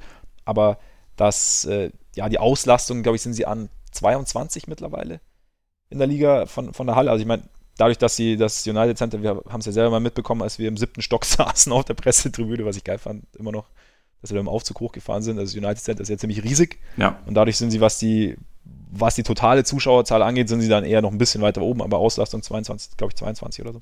Aber da kann es natürlich sagen, okay, wir, wir holen jetzt halt jemanden neuen rein, aber ich glaube halt, wenn, wenn Umbruch, dann muss man halt, muss man ihn komplett durchziehen. Also weil es jetzt auch einfach die letzten Jahre, also seit Derrick Rose Knieverletzung, das ist blöd gelaufen tatsächlich, aber auch die Tatsache, dass John Paxson das halt teilweise immer noch anführt, also glaube ich Anfang der Saison oder, oder halt während der Saison hat er mal ein Interview gegeben, dass es halt blöd war, ja, das wissen wir alle, aber es gab jetzt halt auch diverse Möglichkeiten, was anders zu machen. Und Ja. halt, vor allem wenn man sagt, wir machen einen Rebuild, dann richtig. Also, ja, es ist auch ein bisschen, ja, man muss auch sagen, es ist ein bisschen blöd gelaufen. Wir haben ja vor der Saison, haben wir sie alle noch gelobt, ne? War ja, Gelobt oder gedacht, es wird jetzt zumindest mal ein kleines bisschen kompetent. Ja, genau. Und hey, genau. es sind auch nur fünf Spiele hinter Platz acht, ne? Also ja, ist ja, alles ja, noch ja, drin. Ja. alles Genau. noch drin. Genau, genau. Ich meine, ja, aber, es, Aber ist auch, gut. es ist auch, aber es ist auch eine komisch, ein komisches Umfeld geworden. Ich meine, wenn jemand wie Thaddeus Young, bei dem wir gesagt haben, hey, der, der Kollege ist halt für jeden Lockerroom Gold wert, so ungefähr, wenn der dann irgendwie nach ein paar Monaten mehr oder weniger offen hofft, dass er, dass er getradet wird und halt irgendwie Unzufriedenheit deutlich äußert, das ist halt auch irgendwie, das spricht halt auch nicht für das Ganze. Nee. Und damit schließen wir die Bulls für dieses Jahr ab. Ja. Genau. Sehr das gut. war das letzte Mal. Es, es sei denn natürlich, Phipps kehrt zurück. das wäre wär, wär sensationell. Ja. Wie geil ist der, wenn, wenn, wenn Thibs als John Paxsons Chef zurückkehrt? Ja, ja, das ist ja gerade die Idee, die ich da, die ich da gut finde. Also das, das, das würde mir sehr gefallen. Ja. Dann wird, muss ich- John Paxson auch mal ein paar Ice Drills laufen und so. genau, genau. Und Ice. äh, Thibs steht dann mit äh, Handykamera grinsend an der Seitenlinie und stellt es immer wieder, stellt es jedes Mal online, Ja. direkt danach. Ja, ich, Oder- ich, ich glaube, er sollte, hat er vielleicht eh gemacht, aber dass er seinen Spielern so eine, als, als Wecker eine Nachricht einspricht, die einfach nur, dann so um, um 7 Uhr morgens, Eis, Eis. So, ich glaube, dann, dann wirst du Ja. nie wieder, auch, nie wieder ruhig schlafen. Schreckst dann aber hoch nach, so, ist gleich soweit. Ja. Rockets, würde ich sagen. ja, okay. Rockets. Rockets.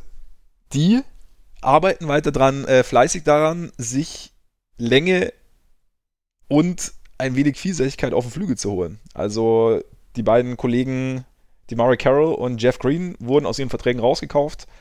Der allseits beliebte Buyout und es geht wohl Richtung Houston. Ja, also Green ist ja schon, schon lange raus. Also den, den haben die Jazz ja schon vor ein paar Wochen, glaube ich. Ja, stimmt, der ist schon länger raus. Ja, genau, der ist schon länger raus. Genau. Aber also es ist, die Rockets werden tiefer. Es ist halt, ich meine, wir sprechen immer wieder drüber rund um den Buyout. Also es ist, also einerseits denkt man so, wow, Teams werden sich noch groß verändern und werden irgendwie noch so, so, so das ein oder andere Puzzlestück zu ihrem Gesamtkunstwerk hinzufügen, das dann Richtung Titel geht. Dann gibt es aber natürlich wieder die anderen Meldungen, die sagen, okay, der letzte Buyout-Kollege, der wirklich einen Einfluss gehabt hat, war, ich weiß gar nicht mehr, wie lange es her war, aber es ist schon eine, eine Ecke her.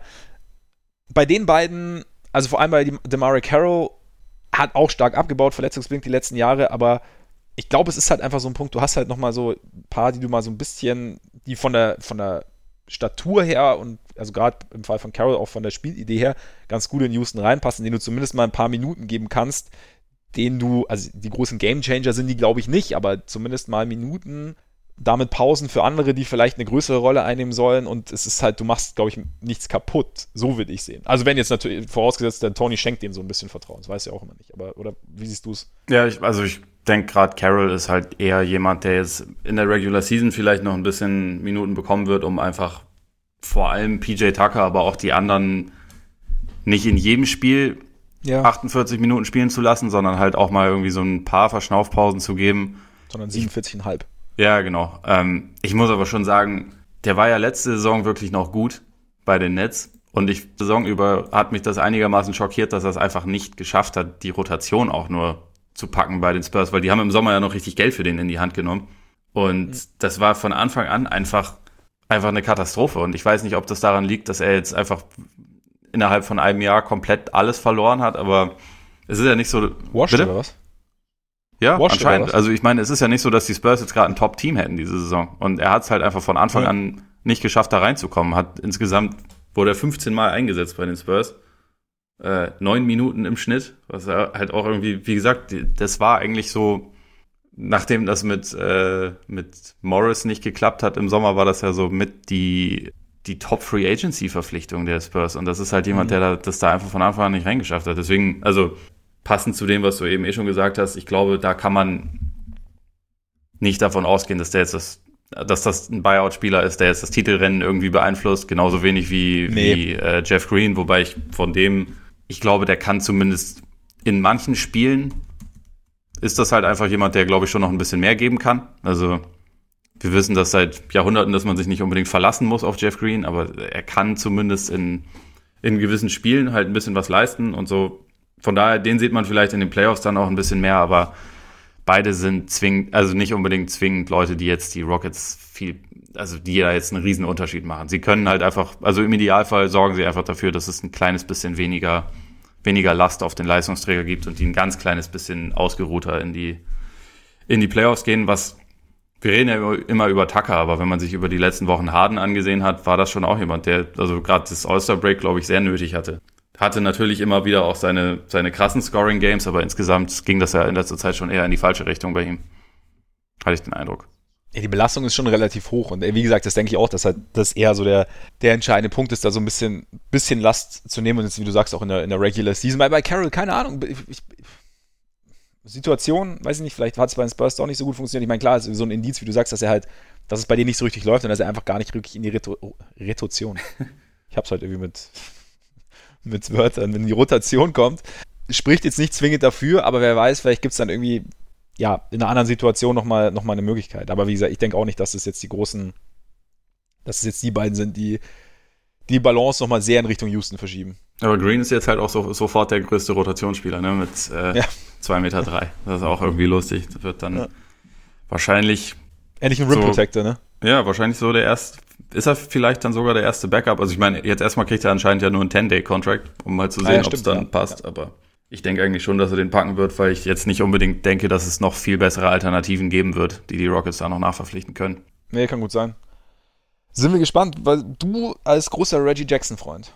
Ja, ga- ganz kurz noch. äh, Ich Ja. finde es sehr sad, dass Isaiah Hardenstein jetzt halt quasi, nachdem er jetzt dann doch so ziemlich der Ja. einzige Center ist, halt auch als solcher keine Chance bekommt. Der wird ja jetzt in die G-League geschickt. Mhm. Da ist, glaube ich, dann im Endeffekt eher zu hoffen, dass der im Sommer bei einem anderen Team landet, wo er wirklich eine Chance bekommt. Weil was man in dieser Saison von ihm gesehen hat, war wirklich nicht schlecht, fand ich. Also, wenn er Mhm. mal mehr Minuten bekommen hat, hat er die Rolle eigentlich gut ausgefüllt. Es, es sieht tatsächlich so aus, als, als würden sie halt komplett auf diese Sache vertrauen. Ich meine, jetzt, sie halten sich natürlich dadurch, dass er in der G-League ist, sie können ihn ja wieder hochholen, halten sie, halten sie sich natürlich so ein Hintertürchen offen, aber jetzt zuerst wollen sie anscheinend tatsächlich wirklich erstmal keinen echten, in Anführungszeichen, Big irgendwie haben und Und ich finde es auch okay. Also, dass das ihre Ausrichtung Ja. ist, ist vollkommen okay. absolut, Ist halt für ihn einfach ein bisschen schade. Aber Genau. es gibt auch noch Ja. andere Teams. genau, eben für ihn, vielleicht tut sich da im Sommer dann irgendwie was. Neuer Versuch. Du als großer Reggie Jackson-Freund, wie groß oder wie sehr freust du dich für die Clippers? Ähm, ja, ja, also mir gehen die Clippers langsam ein bisschen auf die Nerven, muss ich sagen, äh, weil das irgendwie auch wieder so eine Verpflichtung ist. Ich finde nicht, dass sie den Spieler brauchen. Ich finde, das ist irgendwie wieder so ein Fall von, wir holen den, damit den kein anderer holt. ähm, ohne Der darauf. FC Bayern der, der NBA oder was? Ja, äh, weiß nicht, das ist vielleicht ein bisschen übertrieben, weil die Clippers haben ja noch nie was gewonnen. Aber sie geben sich halt wie ein Team, was schon immer alles gewonnen hat. Und irgendwie geht mir das langsam ein bisschen auf die Nerven, um ehrlich zu sein.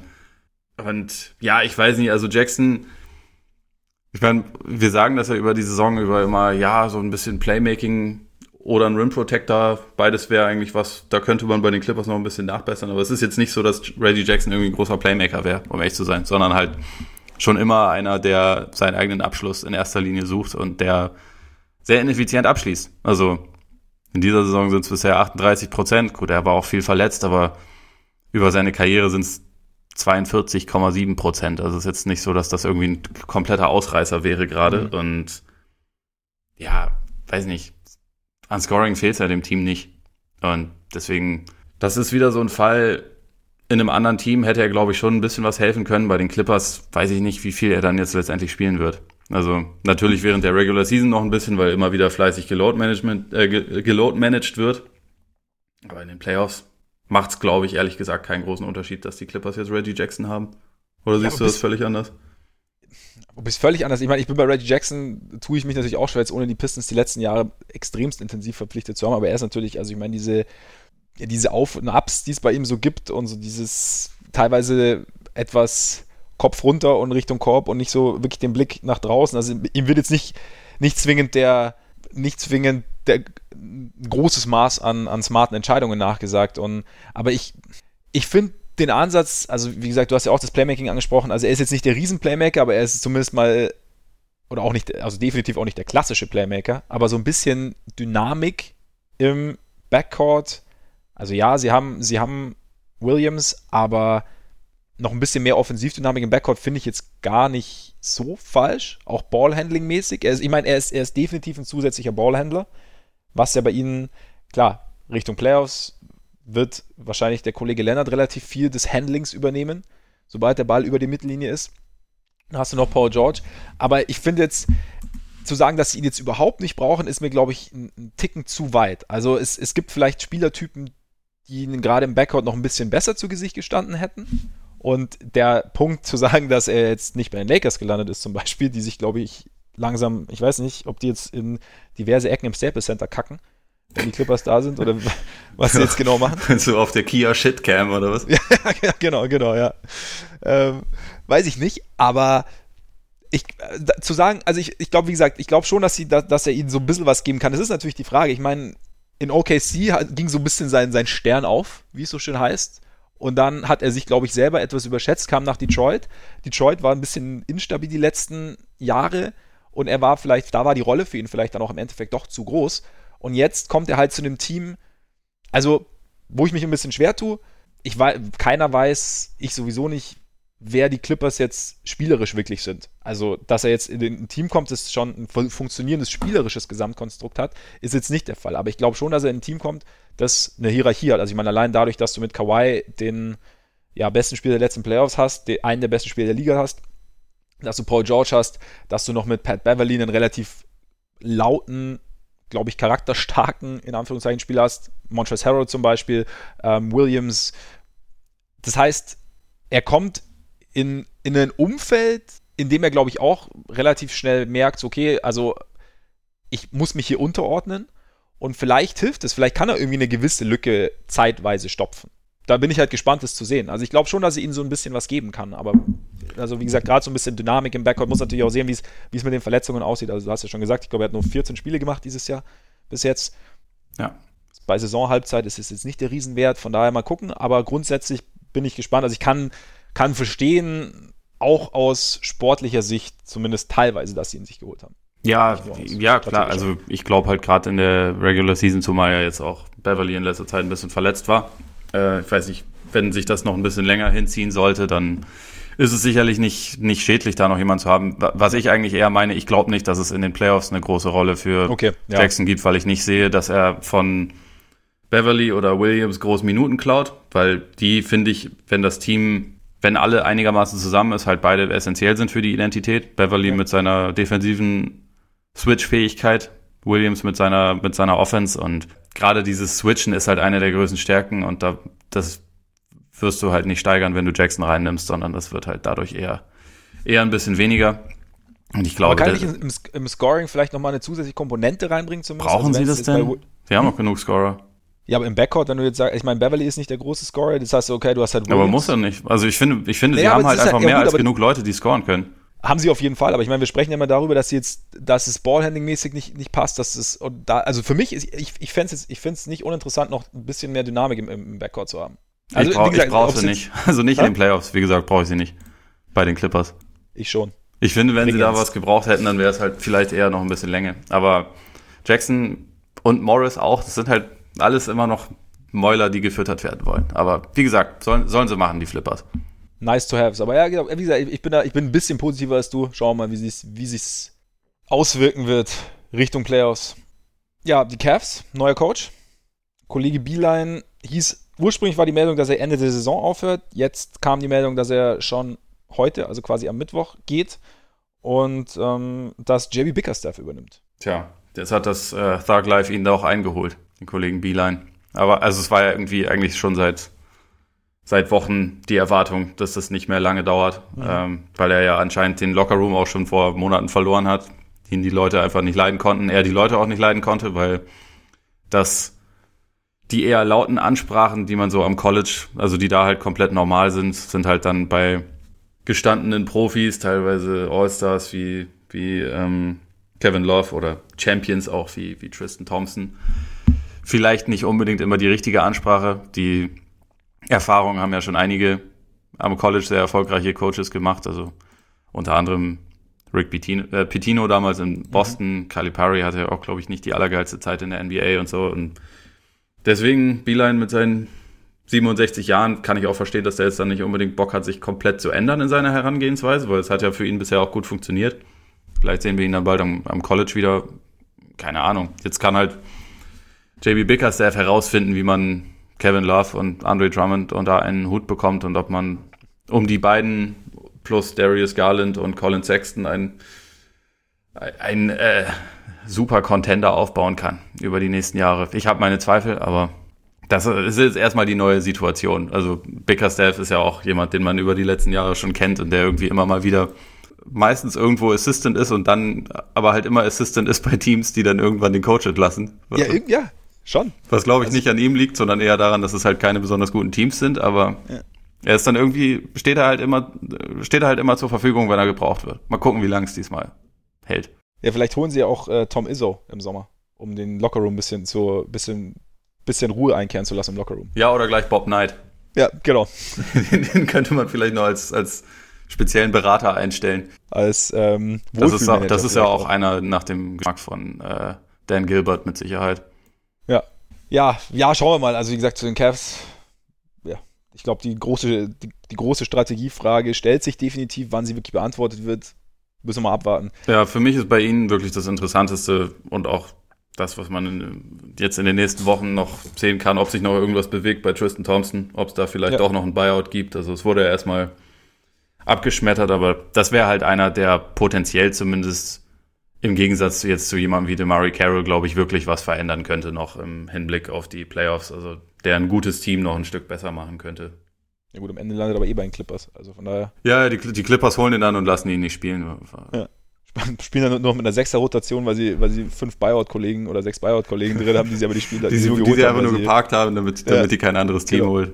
Ja. Ähm, Kyrie, glaubst du, der spielt nochmal dieses Jahr? Also wie gesagt, Schulterverletzung, die ihn ja schon über 20 Spiele oder über 25 Spiele außer Gefecht gesetzt hat, ist War jetzt- anscheinend wieder aufgebrochen. Ja, das war jetzt bei mir auch die Frage, die ich mir dazu gestellt habe, ob man ihn nochmal sieht dieses Jahr. Also wie schwer die Verletzung ist, kann ich natürlich nicht beurteilen, aber also im Endeffekt geht das so ein bisschen in die Richtung wie auch bei Curry, wo man sich dann irgendwann fragt, muss es eigentlich sein? Also haben wir jetzt noch irgendwas davon? So die Nets Playoffs. sind ja auf Playoffs äh, Playoff Kurs, einfach weil die weil die äh, weil der Osten halt einfach ja, ne? Einfach weil die Bulls auch auf Playoff-Kurs sind. Deswegen Ja. kann eigentlich den Netz, Netz nicht, nicht passieren. Also die zumindest Nets nicht auf haben Playoff-Kurs, aber Auf, auf die. Buletten haben sie sogar noch ein sieben Spiele Polster. Ja.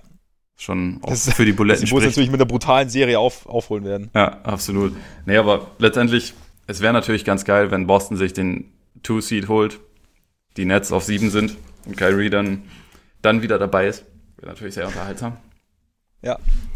Aber Das- ja, kein, also ich, ich bin mir da unsicher und mittlerweile kann man in Brooklyn vielleicht auch dann irgendwann festhalten, das war ein verlorenes Jahr, was ein Stück weit auch schon vor der Saison realistisch war, halt einfach wegen KD, aber dann mit der Zeit halt einfach noch, noch wesentlich stärker so wurde, weil halt Kyrie die ganze Zeit seine Probleme hat und sie auch noch ein paar andere Verletzungsprobleme hatten. Ja, klar, so kann man es so kann man es auf jeden Fall zusammenfassen, denke ich. Also ich bin, ja, es ist, wie gesagt, so wie du sagst, es ist natürlich die Frage, wann, ob es noch Sinn ergibt, aber ich denke halt, andererseits, wenn du halt noch auf Playoff-Kurs bist, finde ich es schon okay zu sagen, ey, also, beziehungsweise wenn du dann in den Playoffs, ist halt im Endeffekt, was, was die Gesundheit wirklich sagt, wenn du irgendwie ein Risiko dabei oder auch nur ein geringes Risiko dabei eingehst, dann glaube ich, dann ergibt es wahrscheinlich wenig Sinn, ihn nochmal einzusetzen, aber das weiß man natürlich immer nicht so genau. Aber ich finde auch ein verlorenes Jahr jetzt mit dem, mit der Aussicht, nächstes Jahr dann halt äh, Durant zu haben, der sicherlich auch nochmal ein bisschen Anlauf brauchen wird.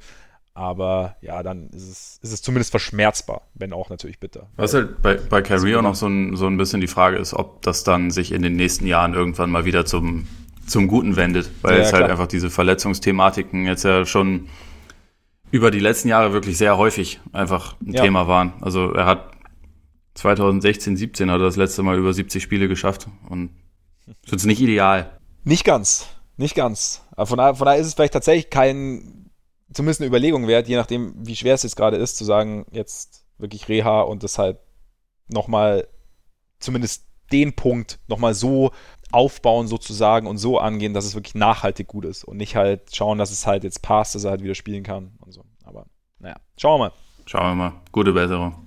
Gute Besserung auf jeden Fall und damit könnten wir jetzt mal drüber sprechen, worauf wir jetzt im restlichen Saisonverlauf noch so achten oder was uns noch so brennendst interessiert. Stimmt, weil es sind jetzt nicht mal mehr 60 Tage bis zu den Playoffs. Ja.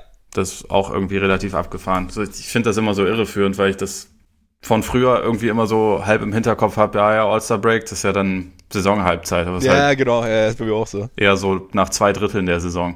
Ja. Und jetzt, Eigentlich schon, viel, viele sind schon gedanklich im Urlaub oder diverse Franchises, also und es ist, es ist so ein bisschen, es ist dann so ein bisschen die Zeit, in der sie sich so, in der, finde ich, dann teilweise ein bisschen an Länge gewinnt, alles, weil halt du wahnsinnig viele Spieler hast, die bei deren Bedeutung dann doch deutlich Richtung Null sinkt oder, oder relativ gering ist und dann hast du aber teilweise, ja, dann, dann fängst, geht schon taktieren los mit Blick auf die Playoffs, wenn jetzt dann doch mal ein besseres Spiel ist oder, oder du, es wird halt geschont oder keine Ahnung, es werden nochmal Sachen ausprobiert. Von daher, aber es gibt schon noch ein paar, paar Narrative, die gerade dann auch mit Blick auf die Playoffs und vielleicht auch auf die, auf die weitere Zukunft irgendwie interessant sind. Was wäre so dein erstes, was dir, was dir gekommen ist? Also das, das Rennen um den zweiten Platz im Osten ist mhm. Auf jeden Fall, also mein, gut, klar, dass das eh wichtig ist, ist klar, aber ich glaube, in der Hinsicht ist es auch vor allem dadurch relativ entscheidend, weil also weder Boston noch Toronto jetzt Teams sind, bei denen ich irgendwie zu 100% darauf vertrauen würde, dass sie in einer zweiten Runde dann auswärts, also ohne Heimvorteil sich durchsetzen würden. Ich glaube, dass der Heimvorteil mhm. da, da sehr wichtig ist und man, also so wie es jetzt aussieht, es gibt halt sechs gute Teams im Osten, nicht sieben. Das heißt, da ist es halt auch in der Hinsicht schon mal wichtig, ob du in der ersten Runde einen eher entspannten Gegner haben willst, was in dem Fall halt Brooklyn wäre. Wer weiß, ob sich da noch irgendwas verschiebt da hinten, aber Brooklyn, Orlando, Washington, Chicago sind jetzt so die Teams, die da irgendwie in der Verlosung sind. Ich glaube, das nimmt man alles ganz gerne mit, während Indiana halt potenziell weniger Spaß macht. Also mhm. einfach ein sehr viel ungemütlicherer Gegner ist und deswegen also auch wenn die Raptors in letzter Zeit ja wirklich sehr, sehr dominant waren und ihre Siegesserie da hatten. Ich habe vorhin mal geguckt, weil ich halt für, für morgen schon angefangen habe mit meinem äh, Power Ranking. So das beste Net-Rating seit dem letzten haben halt die Celtics und die sind da halt eigentlich kein Stück schlechter unterwegs. Also haben mhm. über den letzten Monat halt auch irgendwie elf Siege aus 13 Spielen geholt. Bei den Raptors waren es zwölf. Das etwas bessere Net-Rating, so das sind halt zwei echt gute Teams. Die sind nur 1,5 Siege voneinander entfernt. Ja, von daher ist das, glaube ich, also die haben sich für mich mittlerweile auch so ein bisschen noch abgehoben von, von Miami und Philly und auch Indiana, die ja irgendwie vorher auch immer noch so ein bisschen mit in den Topf reingeworfen wurden. Aber für mich sieht das schon so aus, dass die beiden besten Teams da sind mittlerweile. Abgesehen natürlich von den Bucks, die ihre, in ihrer eigenen Wolke ja, unterwegs sind. Nee, zumal auch bei Miami, da, da ist doch so ein bisschen was. Also ich glaube, Miami braucht jetzt nach den, nach den ganzen Deals rund um die Trade Deadline auch nochmal so ein, hat nochmal eine etwas, einen etwas anderen Ansatz, dass du halt sagst, du musst jetzt halt die, die neuen erstmal möchtest du natürlich auch integrieren und dann, dann nimmst du eventuell auch mit, mit Blick oder im Bewusstsein der dann hoffentlich eigenen Stärke in Kauf, dass es eventuell dann nicht für Platz 2 reicht und dass dann du eventuell nicht Heimvorteil hast, aber dass du halt zumindest dann dein, das Gesamtkonstrukt noch besser zusammenbringst und die, die ganze Geschichte noch besser ans Laufen bringst. Ja, absolut. Könnte ich mir zumindest vorstellen. Nee, aber ja, klar, wird auf jeden Fall spannend. Da vielleicht passt ganz gut von mir, weil ich bin, ich meine, wir haben es ja letzte Woche schon ein bisschen besprochen oder halt etwas ausführlicher besprochen, aber eben, ob die Sixers noch eine Lösung finden. Also ob sie, beziehungsweise ob dieser, dieser Ansatz, den sie da gewählt haben mit Horford von der Bank, mit ähm, die Minuten etwas anders verteilen, mit Embiid auch wieder tiefer im Post füttern, Embiid auch mehr, mehr aus der Bewegung spielen lassen, ähm, auch mit Ben Simmons, der mehr attackiert, ob sie das beibehalten, ob sie da vielleicht noch eine, die Minuten noch geschickter verteilen können und dann halt am Ende, ja, vielleicht einen Al Horford haben, der jetzt nicht zwingend nötig ist, der aber trotzdem dann trotzdem dieser nice to have ist oder noch mehr nice to have ist, um äh, schön bei Anglizismen zu bleiben, der ähm, und dass es dann doch noch Richtung Playoffs irgendwie noch mehr zusammenfindet. Ja, also die hatte ich mir da auch notiert und also quasi mit der Frage, ob die, das Benching von Horford die Saison der Sixers so ein bisschen rettet, weil ich halt eigentlich sie nach wie vor für das zweittalentierteste oder vielleicht sogar talentierteste Team der Conference halte, so quasi für den schlafenden Giganten. Und ja. also ich habe meine Zweifel, dass sie, dass der Gigant noch wach wird, aber es ist halt definitiv noch möglich. Und also dadurch sind die Sixers dann irgendwie auch so ein bisschen, bisschen eine Wildcard. Also ja. ich glaube aber halt, dass sie sie müssen auf jeden Fall noch ein paar Siege holen, weil, wo wir gerade über den Heimvorteil gesprochen haben, es gibt kein Team, wo das wichtiger ist. Also der Split bei ihnen ist halt, der macht überhaupt gar keinen Sinn. Ja. 25 zu 2 zu Hause, 9 zu 19 daheim, was gleich auf ist mit den New York Knicks. Auswärts, weißt du? Äh, ja, auswärts. Ja. Äh, zu Hause und daheim ist aber auch ein guter Split. Ja. also, ja, die Sixers sind halt irgendwie nach wie vor einfach ein Puzzle. Deswegen muss man ja. sich die auch, glaube ich, weiter relativ genau angucken, weil es ist schon noch das Potenzial da, dass die, dass sie sich halt finden und dann sind sie auf einmal gefährlich. Eben, aber genau, es kann auch, es kann auch weiter, weiter holpern und dann am Ende hast du vielleicht eine intensive Serie in der ersten, zweiten Runde, aber dann geht es halt irgendwie dann doch raus. Und ich meine, ich meine, ähnliches hast du ja auch bei den Clippers. Also wenn wir schon bei so halt, da wissen wir auch noch nicht, wie es aussieht und wir gehen halt davon aus, dass es Richtung Playoffs funktioniert, schon allein wegen Kawhi, aber ja, da jetzt, also auch mit den neuen Teilen. Ich meine, wie gesagt, dein, dein Punkt mit, mit, mit Jackson, klar, ist, äh, ist auf jeden Fall auch valide und so. Und äh, schauen wir mal, was, was da so passiert. Wen hättest du noch?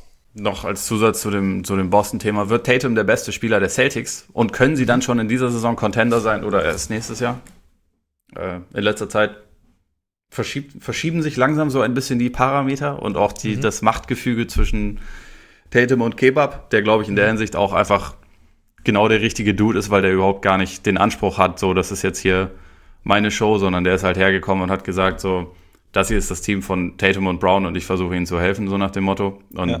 mit, zu, mit zunehmendem Saisonverlauf hat halt Tatum mehr und mehr die Kontrolle übernommen und auch jetzt gerade vor dem All-Star-Break war er auch einer der besten Spieler der Liga, also von der Form her. Er hat ja jetzt auch gegen die Clippers in diesem Double-Overtime-Spiel nochmal mit 39 Punkten ein ziemlich überragendes Spiel gemacht und bei ihm fügt sich so langsam alles zusammen. Gleichzeitig ist er aber halt auch erst 21, weshalb meine Tendenz ist eher nächstes Jahr. Aber es, es entwickelt sich relativ schnell in die richtige Richtung bei ihm. Ja, was halt bei ihm, was ich da in der Hinsicht ganz spannend finde, ist ja, dass wir in der ersten, ja, gleich in seiner Rookie-Saison war er ja in den Playoffs und hat auch eine relativ große Rolle gespielt und hatte da keine großen Berührungsängste.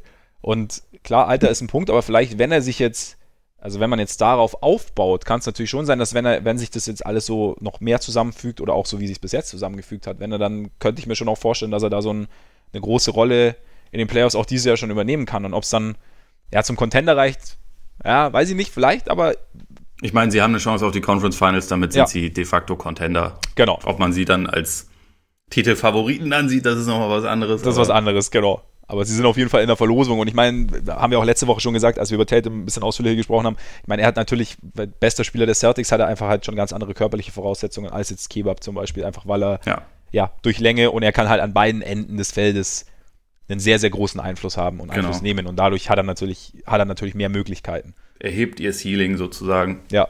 Apropos, absolut. weil es eine tolle Überleitung ist, Ola Depot. Ja. Bisher schwierig, sagen wir mal, bei den Pacers.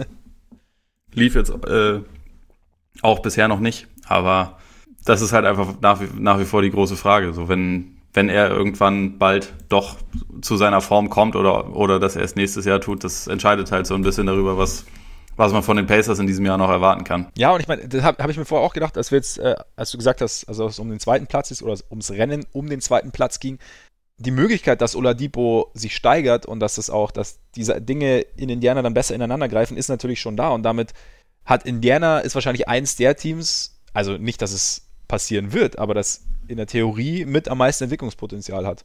Aus, auch von innen heraus. Ja. Und damit ist es natürlich weißt du nicht genau als Gegner dann in den Playoffs, was du für ein Pacers-Team bekommst. Und welche Rolle halt Oladipo dann spielen kann und so. Und dann dadurch sind die, es ist auch so ein bisschen so ein, so ein schwarzes Pferd. Ich wollte jetzt nicht Dark Horse sagen. ähm, aber das, würde ich, macht, macht die, die Pacers so insgesamt, so in der, in der Gesamtkonstellation der Eastern Conference schon nochmal interessanter. Einfach ja. weil du, ja, wie du sagst, man weiß nicht, was aus Oladipo wird und wie es funktioniert, aber die Möglichkeit, dass es sich eben steigert, ist, ist durchaus gegeben. Und das letzte Spiel vor der Pause war gut. Also da hat er das erste Mal auch wirklich eine gute Quote erreicht mit 5 von 7. ja. Und die Pacers haben die brünstigen Böcke geschlagen. Zwar auch ohne Janis, trotzdem aller Ehren wert, weil die Bucks normalerweise ja auch ohne Janis mit 500 Punkten Unterschied gewinnen in genau. dieser Saison.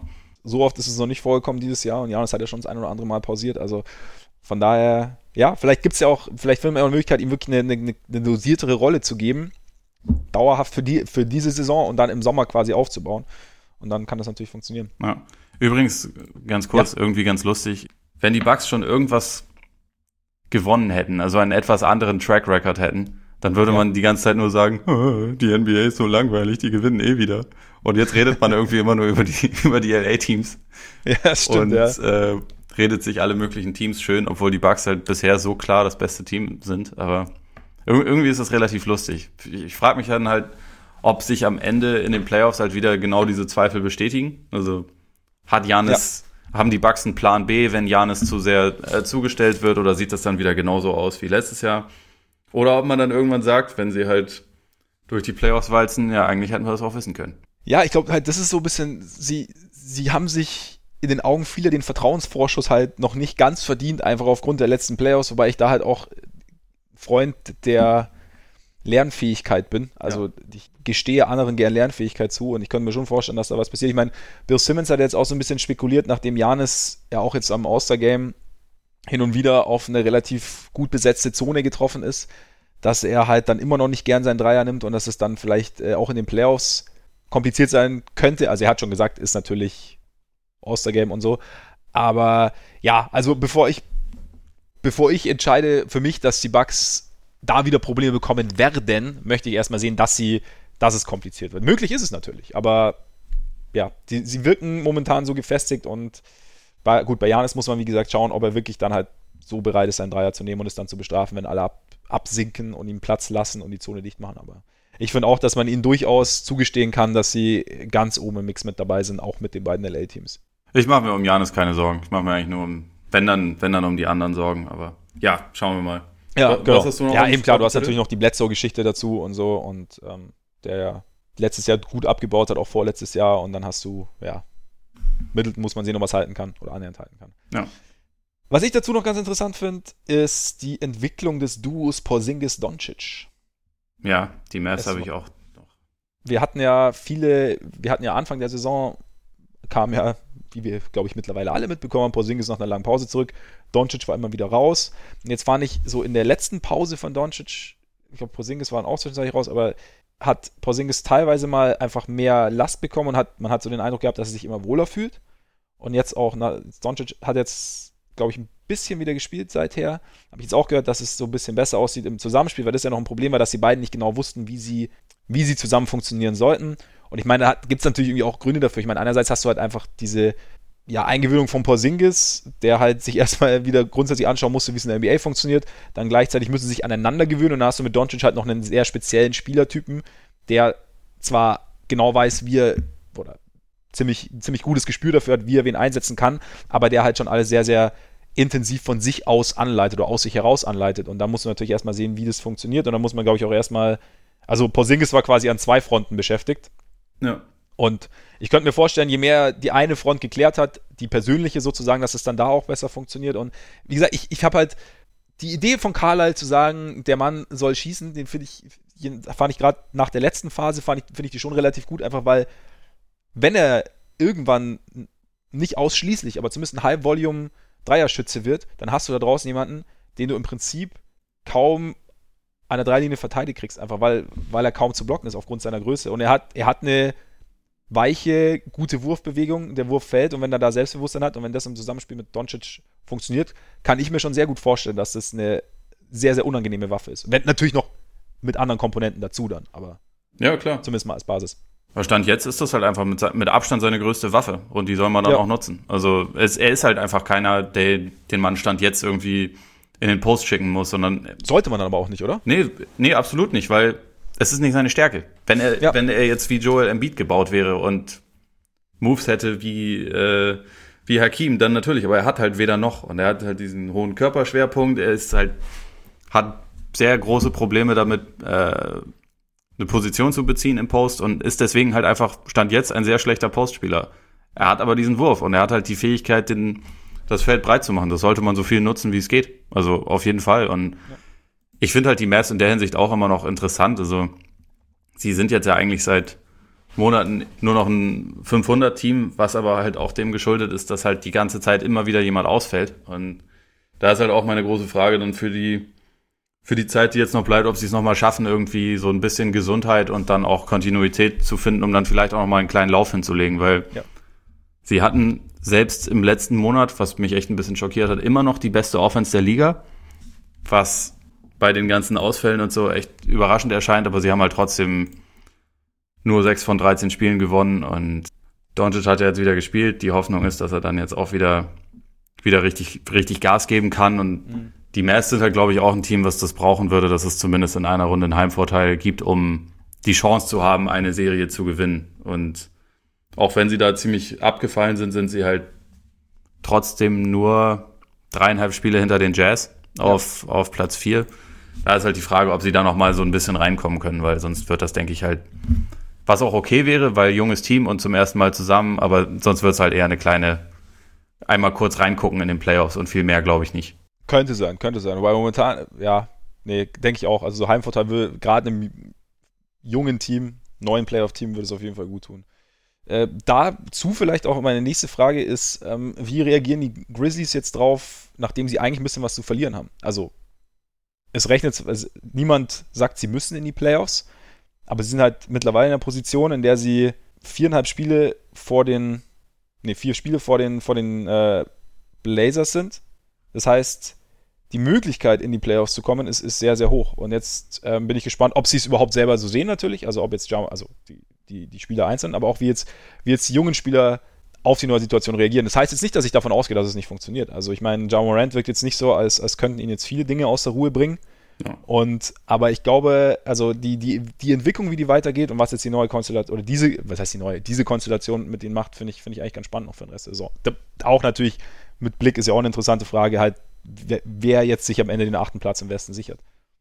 Ja, das war auch der letzte Punkt, der bei mir mit draufsteht. Also halt das, das Rennen um den achten Platz, weil, also die Spurs klammer ich da aus, auch wenn sie immer noch mit drin sind, aber sonst die drei eigentlichen Bewerber, ich könnte mit allen gut leben, also mit Memphis, Portland ja. oder, oder auch New Orleans, die jetzt, sie haben halt einfach nochmal diese, diese ähm, Geheimkanonenkugel oder wie man das dann nennen soll, mit, mit, mit Zion, den Kugel den, ganz gut. Den, den, den, den, Kleinwagen aus dem Hinterhalt, ich weiß auch ja. nicht so recht, ähm, der halt einfach nochmal wesentlich interessanter macht und der sie, glaube ich, auch zu einem ekligen Erstrundengegner machen würde, aber Lillard mit 45 Punkten pro Spiel in der ersten Runde oder halt die Grizzlies mit Morant und Jackson, das sind alles gute Alternativen. Also da, ja. da habe ich jetzt für mich auch entschieden, da ist mir völlig egal eigentlich. Ich werde es halt einfach, einfach nur, glaube ich, mit Freuden verfolgen, weil das sind halt einfach drei Teams, ja, also Portland so ein bisschen mit Abstrichen. Da ist es halt eigentlich, wenn man ehrlich ist, in erster Linie Lillard und sonst nicht so viel, aber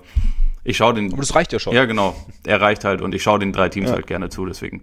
Mal schauen, wer sich da dann am Ende durchsetzt. Da geht mir ganz genauso. Also ich habe auch, ich habe da keine, also ich denke mal, ich habe eine Präferenz, dann sehe ich die anderen Teams denke mir so, ah nee, das wäre auch ganz cool, wäre auch ganz cool. Also von daher kann man sich da zurücklehnen und genießen, wie es so schön heißt, und dann schauen, wie, was hintenher, oder wer hinterher auf die Lakers dann wahrscheinlich trifft.